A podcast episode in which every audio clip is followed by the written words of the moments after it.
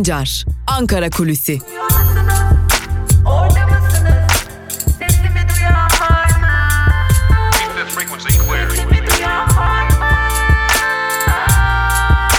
Özgürüz Radyo. Özgürüz Radyo.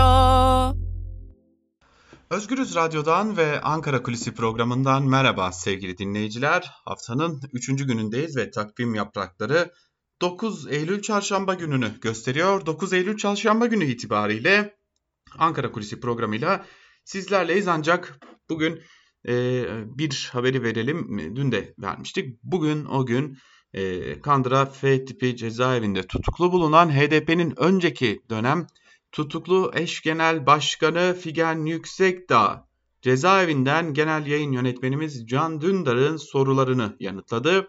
Figen Yüksekdağ'ın Can Dündar'ın sorularına verdiği yanıtlar bugün saat 20'de Özgürüz Radyo'da sizlerle olacak. Tekrarlayalım. Figen Yüksekdağ Genel yayın yönetmenimiz Can Dündar'ın sorularını yanıtladı. Biliyorsunuz Figen Yüksekdağ yakın bir zamanda 1 Eylül'de bir şiir kitabı çıkarmıştı.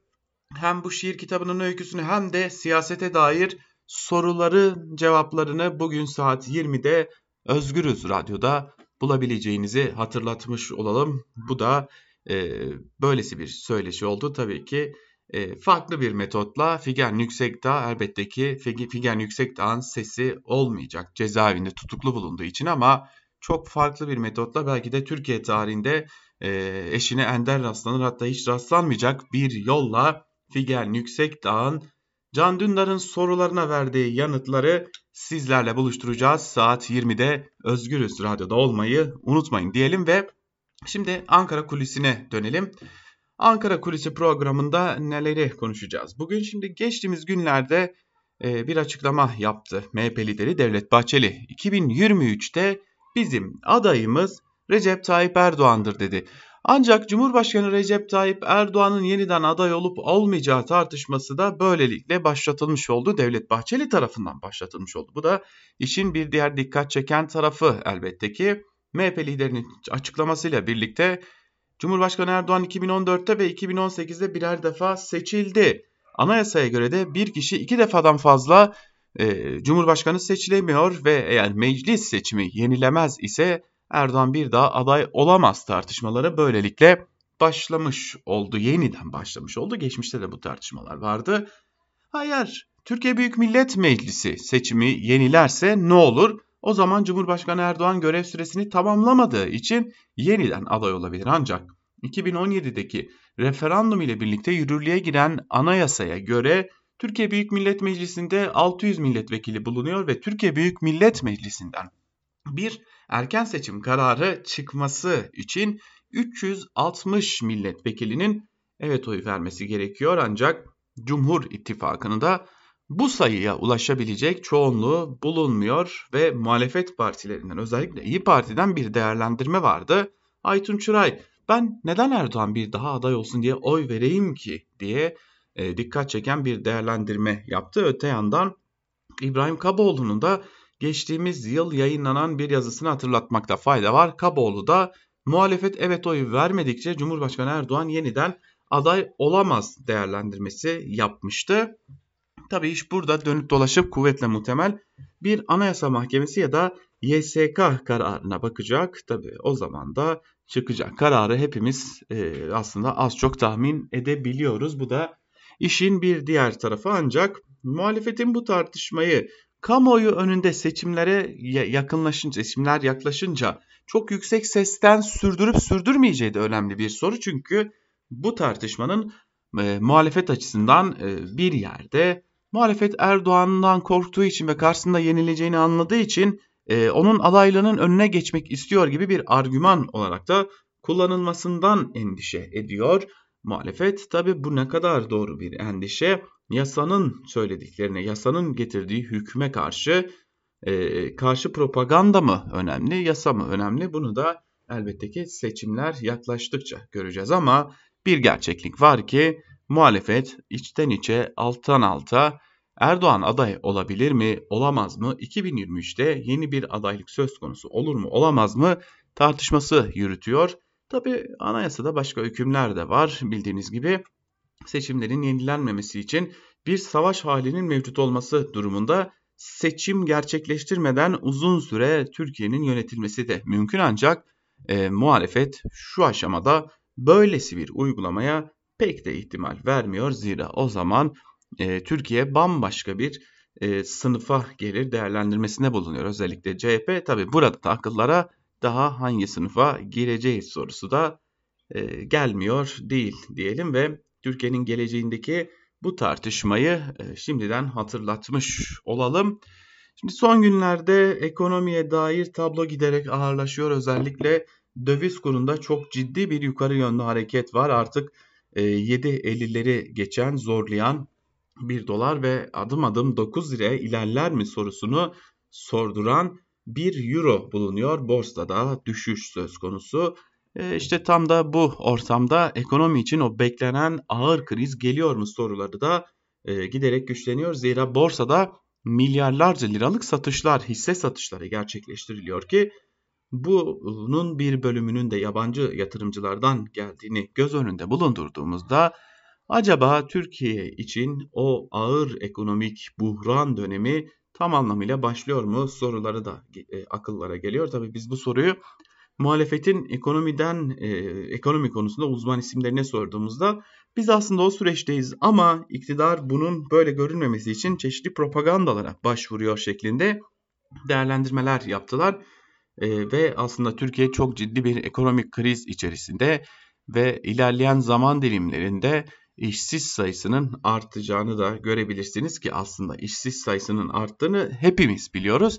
Sadece işten çıkarma yasağı nedeniyle işten çıkarılmamış gibi gösterenlerin sayısının çok yüksek olması nedeniyle adeta Türkiye'de işsizlik rakamları da gizlenmiş oluyor. Ancak bu gidişat çok ciddi bir noktaya doğru giderken toparlanma sinyalleri geliyor. Toparlanacağız gibi değerlendirmelerde ekonomi yönetimi tarafından yapılmaya devam ediliyor. Peki bugün neleri konuşacağız? Bugünün önemli bir gündemi elbette ki 9 Eylül olması itibariyle MIT mensubunun cenazesini yayınladık, haberleştirdikleri için bir kimlik ifşası suçlamasıyla yargılanan gazetecilerin duruşması takip edilecek.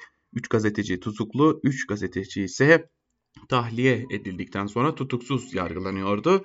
Bu davaya dair gelişmeleri de yakından takip etmeyi sürdüreceğiz diyelim ve Ankara Kulisi programını burada noktalayalım. Tabi noktalarken küçük bir hatırlatmada da bulunalım. Ee, yine tekrarlamış olalım. Figen Yüksekdağ HDP'nin önceki dönem tutuklu eş genel başkanı e, genel yayın yönetmenimiz Can Dündar'ın sorularını yanıtladı. Bu program Türkiye Nereye programı yani saat 20'de Özgürüz Radyo'da sizlerle birlikte olacak. Sizler de Özgürüz Radyo'dan ayrılmayın. Hoşçakalın.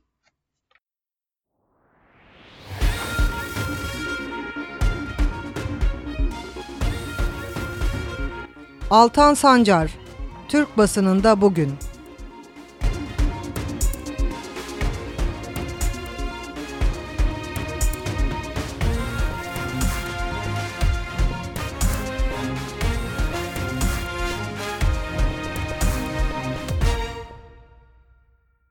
Türkiye basınında bugün programıyla Özgürüz Radyo'dan günaydın sevgili dinleyiciler. Haftanın 3. günündeyiz. Takvim yapraklarımız 9 Eylül çarşamba gününü gösteriyor ve 9 Eylül çarşamba günü itibariyle gazeteler hangi manşetlerle çıktı? Günün öne çıkan yorumlarında neler var? Bunlara göz atacağız. Ama önce her zaman olduğu gibi gazete manşetleri. İlk gazetemiz Bir Gün gazetesi olacak. Bir Gün gazetesinin bugünkü manşetinde virüs müzikle yayılıyor, sözleri yer alıyor ve ayrıntılarda şunlar kaydediliyor. Genelgeye göre Ayasofya'nın açılışında her hafta kitlesel kılınan cuma namazlarında, Erdoğan'ın mitinginde, AKP'lilerin düğününde, fabrikalarda, limanlarda bulaşmayan virüs müziği duyunca harekete geçiyor. Salgında rakamlar Mayıs ayına Mayıs ayına dönerken acil tedbir bekleyen, bekleyenlere ilk sürpriz İçişleri Bakanı'ndan geldi. İçişleri Bakanı Süleyman Soylu imzasıyla yayınlanan genelgeye göre bugünden itibaren restoran, kafe, otel ve benzeri tüm yeme içme ya da eğlence yerlerinde saat 24'ten sonra müzik yayınına hiçbir şartta izin verilmeyecek. Okullar, fabrikalar, AVM'ler, ibadet yerleri açıkken, miting ve parti toplantıları yapılırken ne işe yarayacağı anlaşılmayan müzik yayınının durdurulması tedbiri açıklandı. AKP iktidarının pandemi önlemi olarak aklına ilk gelen hamlenin müzik yayınının susturulması olması tepkiyle karşılandı. Korona salgınına karşı sağlık sisteminden eğitime kadar birçok alanda yığınla sorun var. Milyonlarca insan hükümetten çözüm için acil ekonomik ve idari adım atılmasını bekliyor. Hiçbir bilimsel dayanağı olmadan alınan karar başta sanatçılar olmak üzere toplumun farklı kesimleri tarafından hayat tarzına iktidar tarafından müdahale girişimi olarak yorumlandı denmiş manşetin ayrıntılarında. Bir diğer haberde ise iktidar çözüm değil unutturma peşinde başlığı yer alıyor. Ayrıntıların bir kısmı şöyle. Döviz rekor kırarken kapanan iş yerlerine her ay yeni işsizler ordusu ekleniyor. Pahalılık dizginlenemiyor. İktidar tüm olanakları gündem değiştirmek için harcıyor. Dolar yükselmiyor, Türk lirası batıyor. Bu yılın ilk işlem gününde bir Amerikan doları 5.96 Türk lirasına eşitti. Dün itibariyle bir Amerikan doların değeri 7 lira 48 Türk lirasına çıktı. Türk lirası bu yıl içinde ABD dolarına karşı %20.4 değer kaybetti. Son yayınlanan Mayıs ayı verilerine göre işsizlik oranı %12.9. Peki bu oranın anlamı ne? Türkiye'nin 15 yaşının üzerinde çalışabilir nüfusu 62 milyon 421 bin. Bu kişilerin yalnızca 25 milyon 858 bini istihdamda. Tarihin en büyük işsizlik ordusuyla karşı karşıya denmiş ayrıntılarda gidişat kötü ama iktidar bunu görmemeye devam ediyor. Ve geçelim Evrensel Gazetesi'ne. Evrensel Gazetesi'nin manşetinde Covid dolmuşu sözleri yer alıyor. Ayrıntılarda ise şunlar kaydedilmiş. Kimi vekil çocukları ambulans uçaklarla VIP olarak hastanelere taşınırken Nevşehir'de Covid-19 hastası köylüler bir minibüste köy köy dolaştırılarak hastaneye götürüldü. Gazetemizin İzmir temsilcisi Özer Akdemir, Nevşehir'de ailesinin de içinde yer aldığı Covid-19 hastası vatandaşların köylerden minibüsle toplanarak hastaneye götürülmesi sürecini yazdı. Kanser hastası babasının hastanede test yapıldıktan sonra aynı minibüste köye bırakıldığını anlatan Akdemir, annesinin pazara koyun götürür gibi insanları götürdüler dediğini aktardı. Kardeşinin testi pozitif çıktıktan sonra temaslı anne babası ile yeğenine girişimlerine rağmen test yaptıramadıklarını anlatan Akdemir yaşadıklarını Twitter'dan paylaştıktan sonra köye filyasyon ekibi gönderildiğini ve test yaptırabildiklerini söyledi. Vekil çocukların ambulans uçaklarla taşındığı haberlerini hatırlatan Akdemir, hala aynı gemide olduğumuzu düşünüyor musunuz diye de sordu şeklinde e, aslında müzik yayını mı önemli yoksa işi ciddiye almak mı önemli sorusunun da ve tabii ki e, sınıf mı önemli sorusunun da cevabı Evrensel Gazetesi'nin manşetinde yer almış. Evrensel Gazetesi'nin bir diğer e, haberi ise elektrik esnafın belini büktü şeklinde bir bölümde şunlar aktarılmış. Adana Yüreğir'de elektrik faturalarına fahiş rakamlar ödeyen esnaf elektrik kesintileri yüzünden perişan. Tek göz dükkanına 1172 lira elektrik faturası gelen bir esnaf. Fahiş ödemelere rağmen kesintiler yüzünden birçok kez ürünlerini çöpe atmak zorunda kaldı.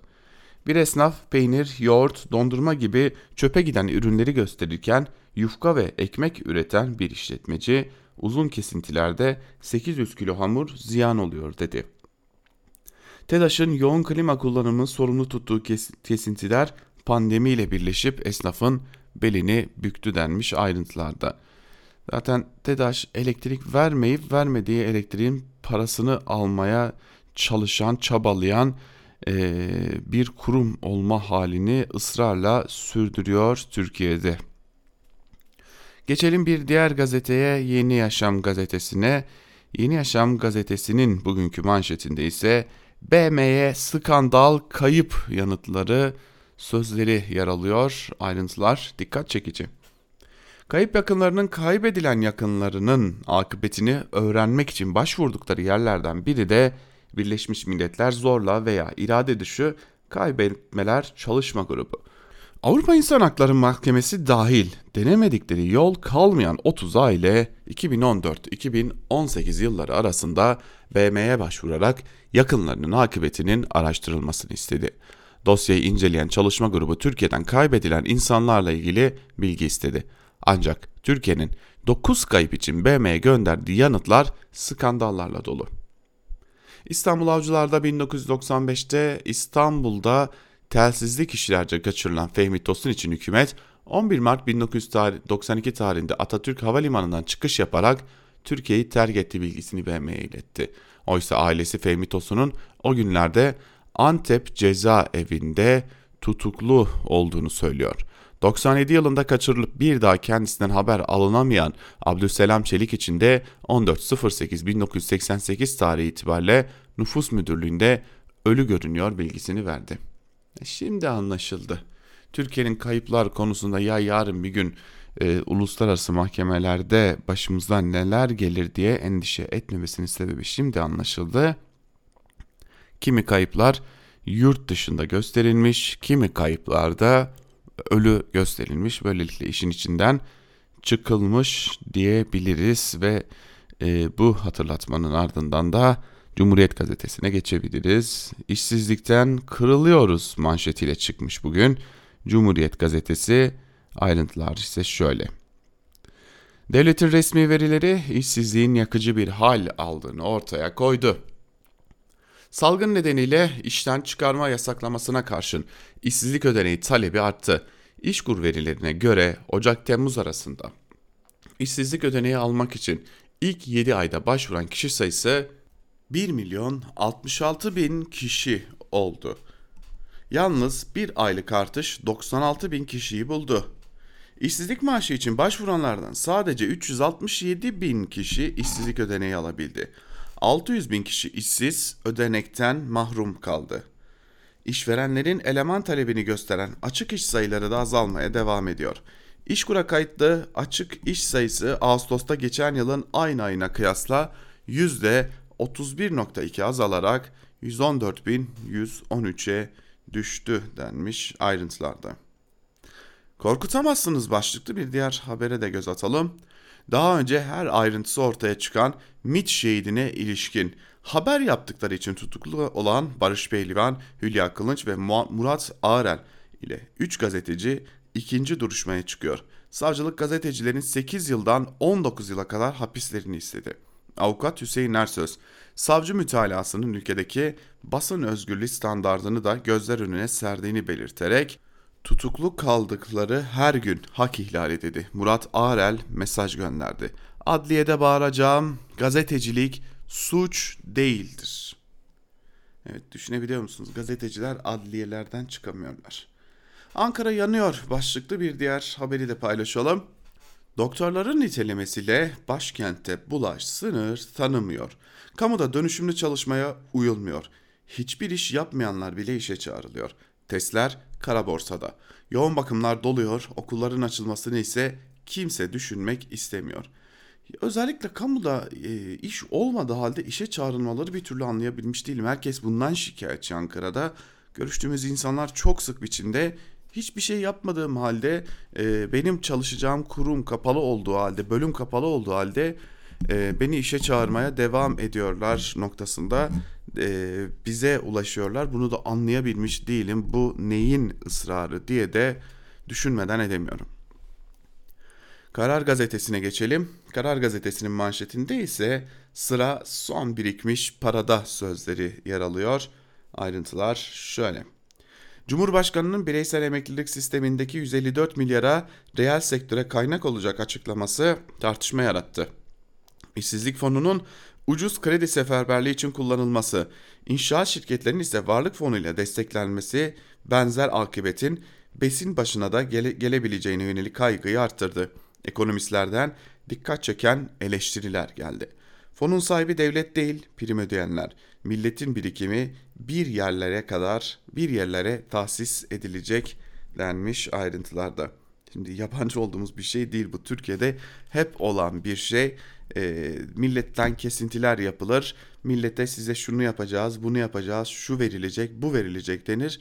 Ondan sonra milletin parasına el konulur. E, bu hep böyle olmuştur.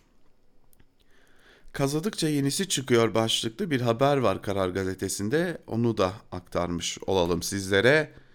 Cuntacı terör örgütüne yönelik MIT'in emniyet raporlarına göre 4 yıldır yürütülen sürek avına rağmen hala kilit noktalarda kriptolar çıkmaya, devletin üst kademesinde çalışmaya devam ediyor.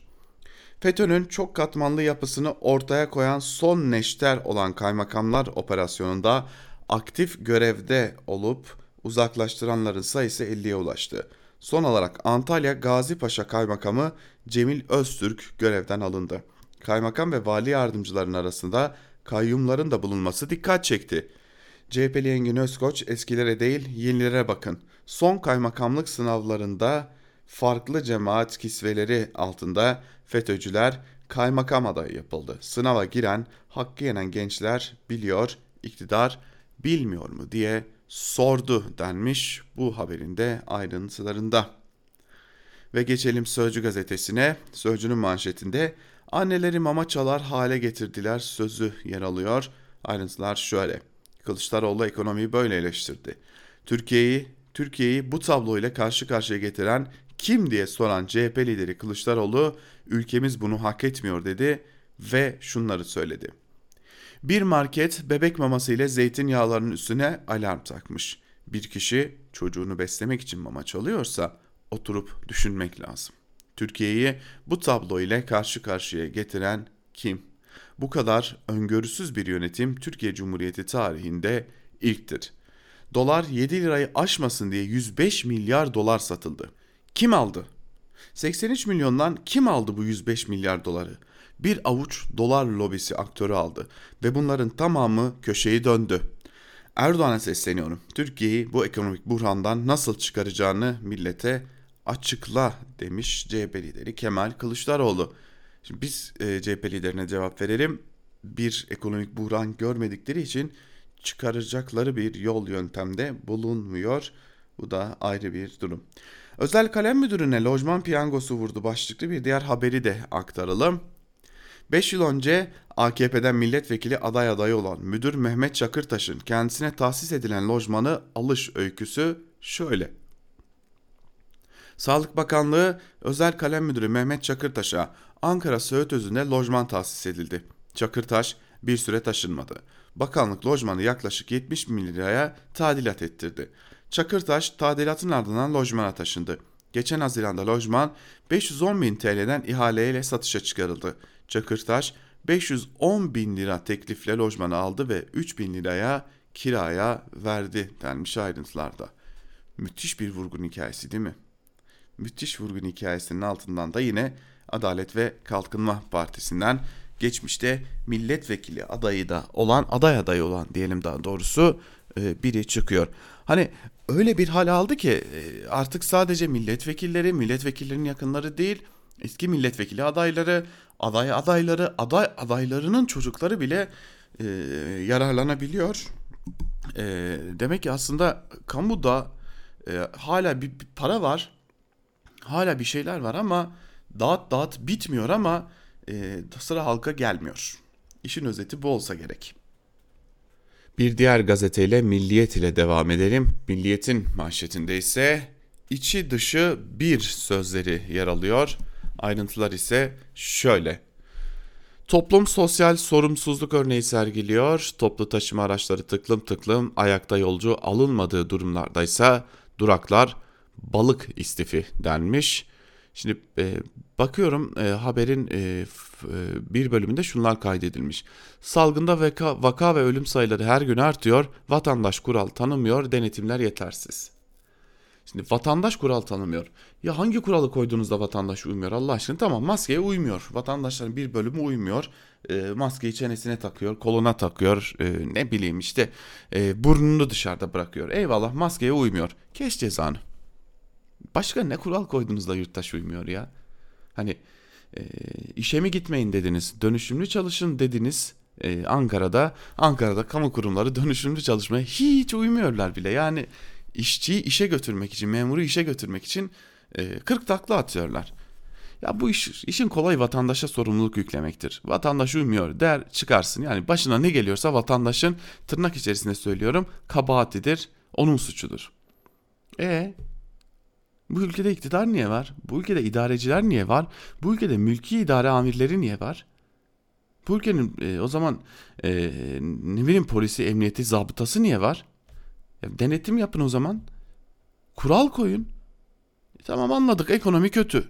Ya, kapatmaya gidemiyoruz. Ama bunun için vatandaşı suçlamayın. Yani salgın vatandaş yüzünden yayılmadı. Salgın AKP iktidarının ekonomiyi kurtarmak için hızlı açılması yüzünden yayıldı. Önce bir adını doğru koyalım ondan sonrasını konuşalım. Çünkü böyle vatandaşı suçlayarak ucuz e, yöntemlerle hiçbir yere varamazsınız. CHP lideri Kemal Kılıçdaroğlu da dün rakamlar doğru mu diye sormuştu. Birinci sayfada yer alıyor. Ev dışında maske zorunlu demiş yine Milliyet gazetesinin birinci sayfasında. İstenilen platforma taşınsın haklıyız başlıklı bir haberde de Cumhurbaşkanı Erdoğan'ın dün Doğu, Doğu Akdeniz konusunda yaptığı değerlendirmelere yer verilmiş. Son dönemde olduğu gibi yine her gün olduğu gibi Milliyet gazetesinde Milli Piyango'nun oynattığı oyunların demeli? E, Milli Piyango'nun evet oynattığı oyunların e, reklamı da yapılmaya devam edilmiş. Ve Milliyet ardından Hürriyet'e geçelim. Hürriyet'in manşetinde ise savcıya itiraf, hakime inkar sözleri yer alıyor. Ayrıntılar şöyle. Hürriyet 12 yaşındaki kız çocuğunu istismar ettiği suçlamasıyla tutuklanan Uşaklı tarikatı, tarikatının lideri Eyüp Fatih Şaban hakkında e, ki iddianameye ulaştı. Şaban savcılıkta suçunu itiraf edip mahkemede it, in, inkar etmiş. Baba FA'yı arayan Şaban bir hata işlediğini söyleyip konunun kapatılması için para teklif etmiş. Şaban bu konuşmaları savcıda kabul ederken mahkemeler reddetmiş. Kendini savunurken şu garip açıklamayı yapmış. Bana nikahlanmamı teklif ettiler. Bu kız daha ufak 18'ine gelsin düşünürüz dedim.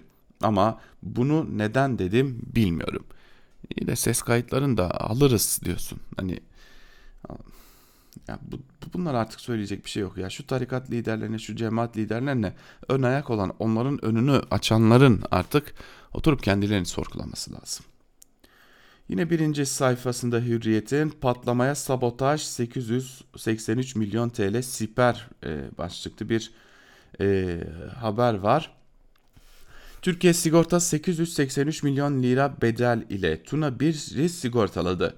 Böylece Türk karasuları içinde patlama, infilak, yangın, sabotaj dahil her türlü riske karşı Tuna 1 kuyusu sigortalandı. Aynı zamanda Oruç Reis gemisinin sigortası da Türkiye Sigorta'da. Zaten belliydi. Bir, bu, bu, bu sigorta devrinden bir koku çıkacaktı. Yavaş yavaş koku çıkmaya başladı. İnşallah başına bir şey gelmez de yurttaşın parasıyla e, bir de Oruç Reis'in şunun bunun parası ödenmez. Ki zaten çalışmalarını da ödüyoruz ya. Sabah gazetesinin manşetinde ise maskesiz çıkana anında ceza sözleri yer alıyor. Şimdi bir haberi aktaralım burada bir şeye dikkat çekmek istiyorum. 81 ilde ev hariç tüm alanlarda maske zorunluluğu getirildi. Artık uyarı yok, ceza var. Para cezaları hızla tahsil edilecek.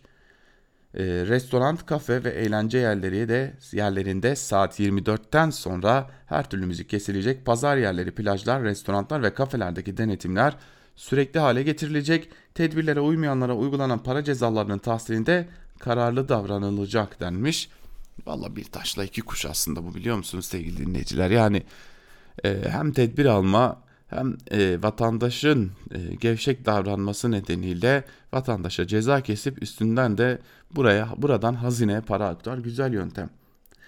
Şimdi geçtiğimiz aylarda da e, çok iyi hatırlıyorum İstanbul'da bir denetim e, başlatılacağı belirtilmişti. İçişleri Bakanı Süleyman Soylu tarafından geniş çaplı bir denetim olacak demişti bakan. Evet denetim yapıldı. Fakat çok ilginçti. O gün İstiklal Caddesi üzerinde bulunan polis memurlarının bir kısmında dahi maske bulunmuyordu. Yani ee, daha geçtiğimiz günlerde İstiklal Caddesi'ndeyken yine e, dikkatle baktım. E, işte polis memurlarının yanından geçen yurttaşın da e, ağzında yüzünde maske bulunmuyordu. E, polis memurlarının kendisinden de.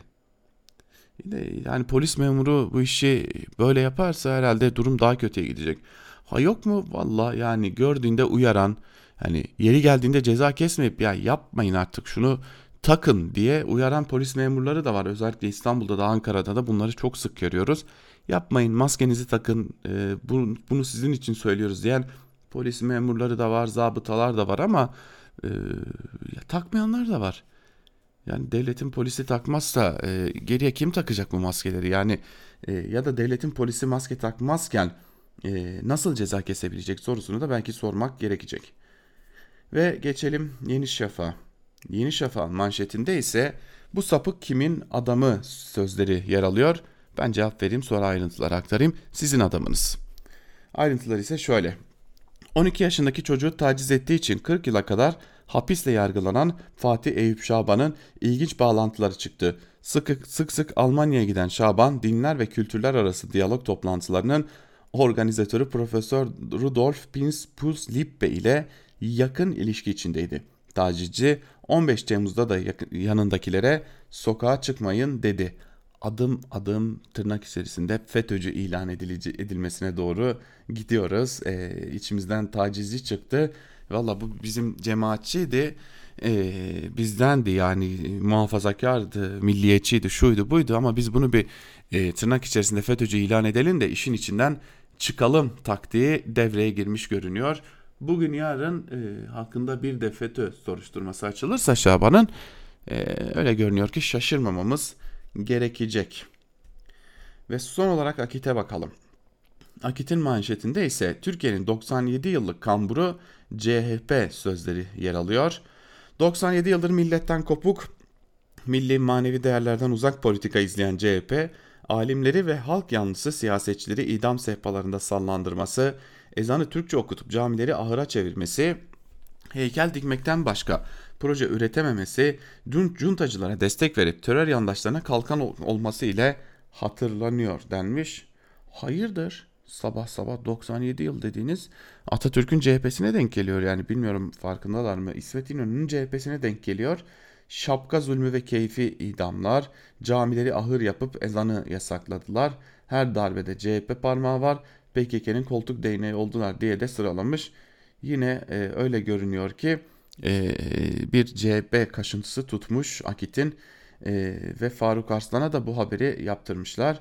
Yine CHP'li İmamoğlu cami arsasına heykel dikti diye bir haber yapmış. E, hep aynı şeyler, hep aynı şeyler. Yani Allah'ım yani bunun için gazete çıkarmaya falan gerek yok ya. Zaten bunun aynısını siz kahvelerde konuşuyorsunuz. Bunun aynısını siz ne bileyim cemaat toplantılarınızda, tarikat toplantılarınızda konuşuyorsunuz. Bunun için masraf yapıp bir de gazete çıkarmanıza gerek yok ki. Gidin cemaat toplantılarınızda mı konuşuyorsunuz? Tarikat e, ayinlerinizde mi diyeyim, zikirlerinizde mi konuşuyorsunuz? Gidin orada konuşun ya. Bunun için gazete çıkar bizim de göz zevkimizi bozmayın. Aynı şeyleri zaten söylüyorsunuz her gün. Evet, Akit'e de günlük sinir dozumuzu aldığımıza göre e, artık gazete manşetlerini noktalamış olalım ve günün öne çıkan yorumlarında neler var onlara göz atalım. Evet, günün öne çıkan yorumlarına geçtik. Geçtiğimizi söyledik ve ilk olarak Gazete Duvar'dan Kemal Can ile başlayalım yorumlara. Kemal Can, dayanıklılık testi başlıklı yazısının bir bölümünde şunları kaydetmiş. Yaklaşık 5 ay önce salgın Türkiye sınırlarından henüz girmişti. 14 Mart günü şuursuzluk insan suçu olmalı diye yazmıştım. Daha vaka sayısı 6 idi ve henüz ölüm bildirilmemişti. Sonradan eski Kara Kuvvetleri Komutanı Aytaç Yalman'ın 15 Mart'ta Covid-19 nedeniyle öldüğü resmi olarak açıklandı ama niyeyse kayıtlar öyle demiyor. Belki vaka ve ölüm istatistiklerinin ilk düğmeden başlanarak nasıl iliklenici o günlerden gösterilmişti. Bugün toplumun %60'ını kendi seçmenin üçte birini inandıramaz hale gelmiş olmalarını da pek takmıyorlar anlaşılan. Neyse iki hafta içinde vakalar yüz katına çıktı. Ölüm haberi yüze fırladı. Ardından bildiğiniz ilk dalganın birinci zirvesi başlarında yaşandı. İki ay bile dolmadan Mayıs başlarında platoya vardık açıklamaları geldi. Hemen peşinden ay başına inşallah düze çıkarız dendi. Haziran başında da biz bırak biz bırak bırakıyoruz siz buradan yalnız devam edin denilerek iş normale bağlandı. Aradan neredeyse 4 ay geçti. Şimdi açıklanan resmi rakamlar hem vaka sayılarında hem ölüm sayılarında Mayıs ayındaki seviyeyi yeniden tutturmuş durumda. Ölüm oranında çok iyiyiz avuntusu da dünya ortalamasına dayanıldığı için boşa düştü. Ortalamadaysanız sizden kötüler olduğu gibi iyiler de var demektir. Kötülere sevinerek, onları göstererek hep idare edemezsiniz. İnsanlara tatil kredisi verip niye tatile gittiler diye kızmanın, kızmanın yolu maskeyi biz vereceğiz deyip satışını yasakladıklarında döşenmişti. Stok yapmayın deyip bir gece ansızın sokağa çıkmayı yasaklayınca insanların tedbirleri suç, tedbirsizleri suçlaması da becerilebilmişti. Sonuçta insanlar sadece diğerlerine bakıp onların yaptığına kızarak idare etmeyi öğrendiler. Bu açıdan acaba nasıl bir dünya ortaya çıkacak diye merak uyandıran salgının son derece yaratıcı idare etme pratikleri ürettiği söylenebilir. Dünyayı ve memleketi idare edenler kabul edilebilir ve taşınabilir kayıplarla dayanma testini geçebileceklerini düşünüyorlar. Bazıları daha üstruplu, bazıları daha fütursuz.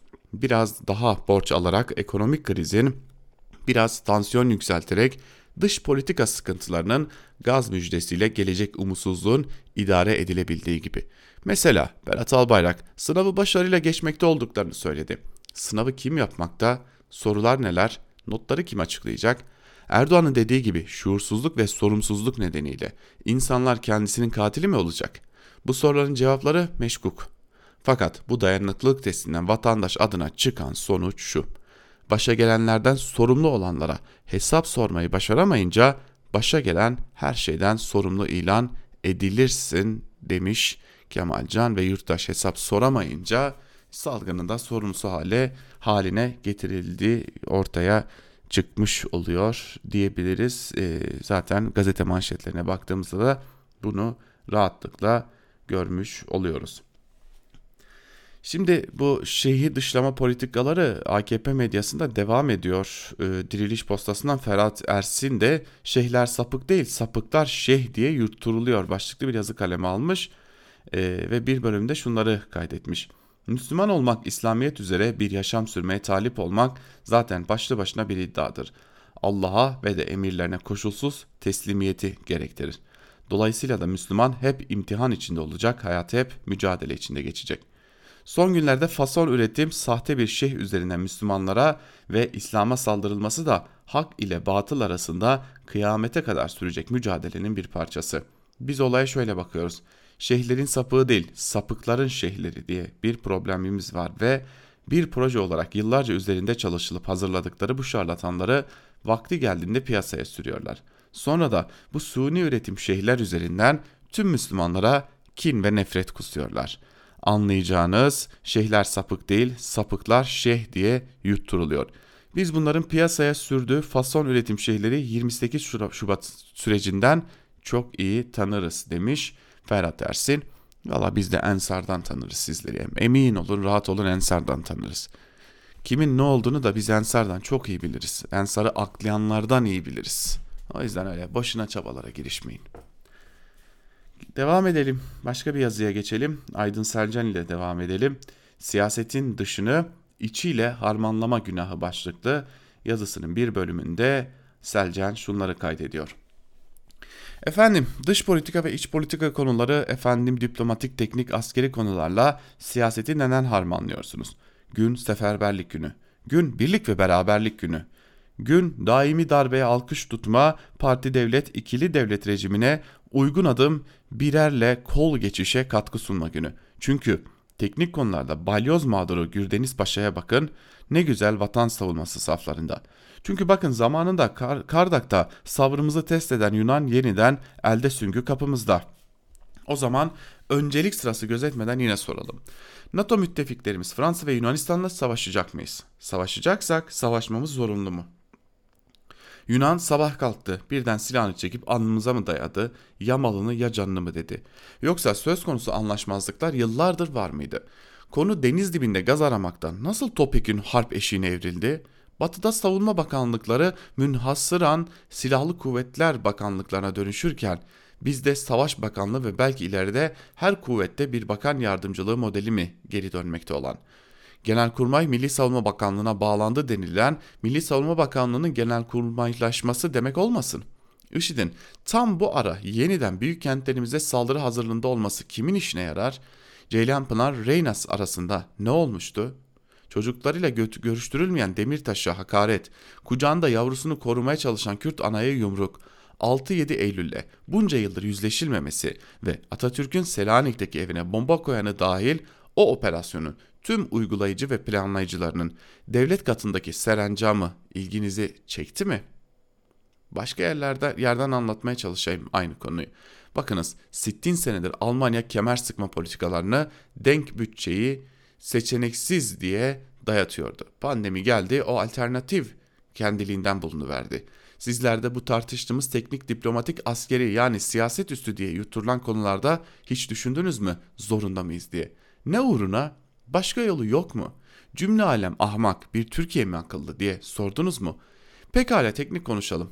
Araba dediğin üstü açık, arkadan çekiş, düz vites. Shelby Cobra, Ariel Atom bunlarda cüret var. Performans keza. Ama şimdi ve burada bir, bir ve burada bizim için akılcı mı? İnelim yere misal bir BMW Z4 yahut Mazda Miata veya Mini Cooper S olsa. Peki hazır inmiş yani yere neden bir scooter olmasın? İki teker ve yan yana değil ama önlü arkalı iki kişi hem ufak yük koyacak yeri de var oturacak altında bacak arasına trafikte çevik çevik park sorunu yok. Diğer çözümlerle karşılaştırılamayacak denli ucuz. Bir eğitime, bir ehliyet sınavına, kaska monta bakar. İş görmez mi? Bisiklete ne dersiniz? Katlanılabilir, hafiften bir elektrik motoru destekli iki bisiklet. Bakın Shelby Cobra'dan yola çıktık, yola geldik ve scooter'a oradan bisiklete. Kısıtlı kaynakların etkin kullanımı, imkan ve kabiliyetler. Amaç, tanım, kapsam, öncelikler diyor yazısının bir bölümünde ve niye aslında biz bu e, aman milli mesele söylemlerine ayak uydurmak zorundayız diye de sormuş oluyor. Biyanet'ten e, Erol Önderoğlu'nun yazısına bir göz atalım. Bir karar var. Erbil Tuşalp Türkiye başlıklı yazının bir bölümünde e, Erol Önderoğlu şunları kaydetmiş. Onca insan geçtiğimiz günlerde yaşamını yitiren Erbil Tuşalp'i andı. Yavuz Önen, Fikret İlkiz, Faruk Bildirici, Nazım Alpman ve daha niceleri. Sadece bir arkadaş ve dost değil. Bir habercinin Türkiye tarihinde gündeme dokunuşu, duyarlılığı, cesareti, bilgi ve belgelere saygısı gibi niteliklerini hak ettiği şekilde yad ettiler.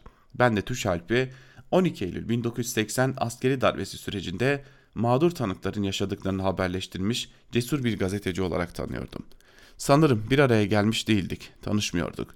Tuş Alp'i dostluk ilişkisiyle anamıyorsam da mesleğe gösterdiği vefa ve geride bıraktıkları konusunda hakkını teslim etmemiz etmemizin bir görev olduğuna inanıyorum. Bundan 15 yıl önceydi. Türkiye Avrupa Birliği'nin taze üyeliği müzakere eden Türk Ceza Kanunu'nu yenileyen ülkesi. Başbakanı Recep Tayyip Erdoğan ise 100. Yıl Üniversitesi Rektörü Profesör Doktor Yücel Aşkın'a açılan davayı iki yazısında eleştirdiği için yargı önünde bir gazeteciyle uğraşmakla meşguldü. O gazeteci İstikrar ve Geçmiş Olsun başlıklı yazılarında imzası olan Erbil Tuşalp'ti. Bir gün gazetesi yazarı bu sözlerinden dolayı 2012 yılında 10.000 TL manevi tazminat ödeme mahkum edilince demokratik bir toplumun vazgeçilmez bir değeri olan ifade özgürlüğünün herkes için bir hak olarak kabul görmesi gayesiyle dosyasını AYM'e taşıdı. AYM 21 Şubat 2012 tarihinde verdiği kararla bir yandan Tuşalp'e hakkını teslim ederken diğer yandan da hiçbir zaman doğru düzgün norm haline gelmemiş siyasetçi eleştirme hakkı ve seçilmişlerin eleştiriye toleransla yaklaşması zorunluluğu gibi standartlara vurgu yaptı.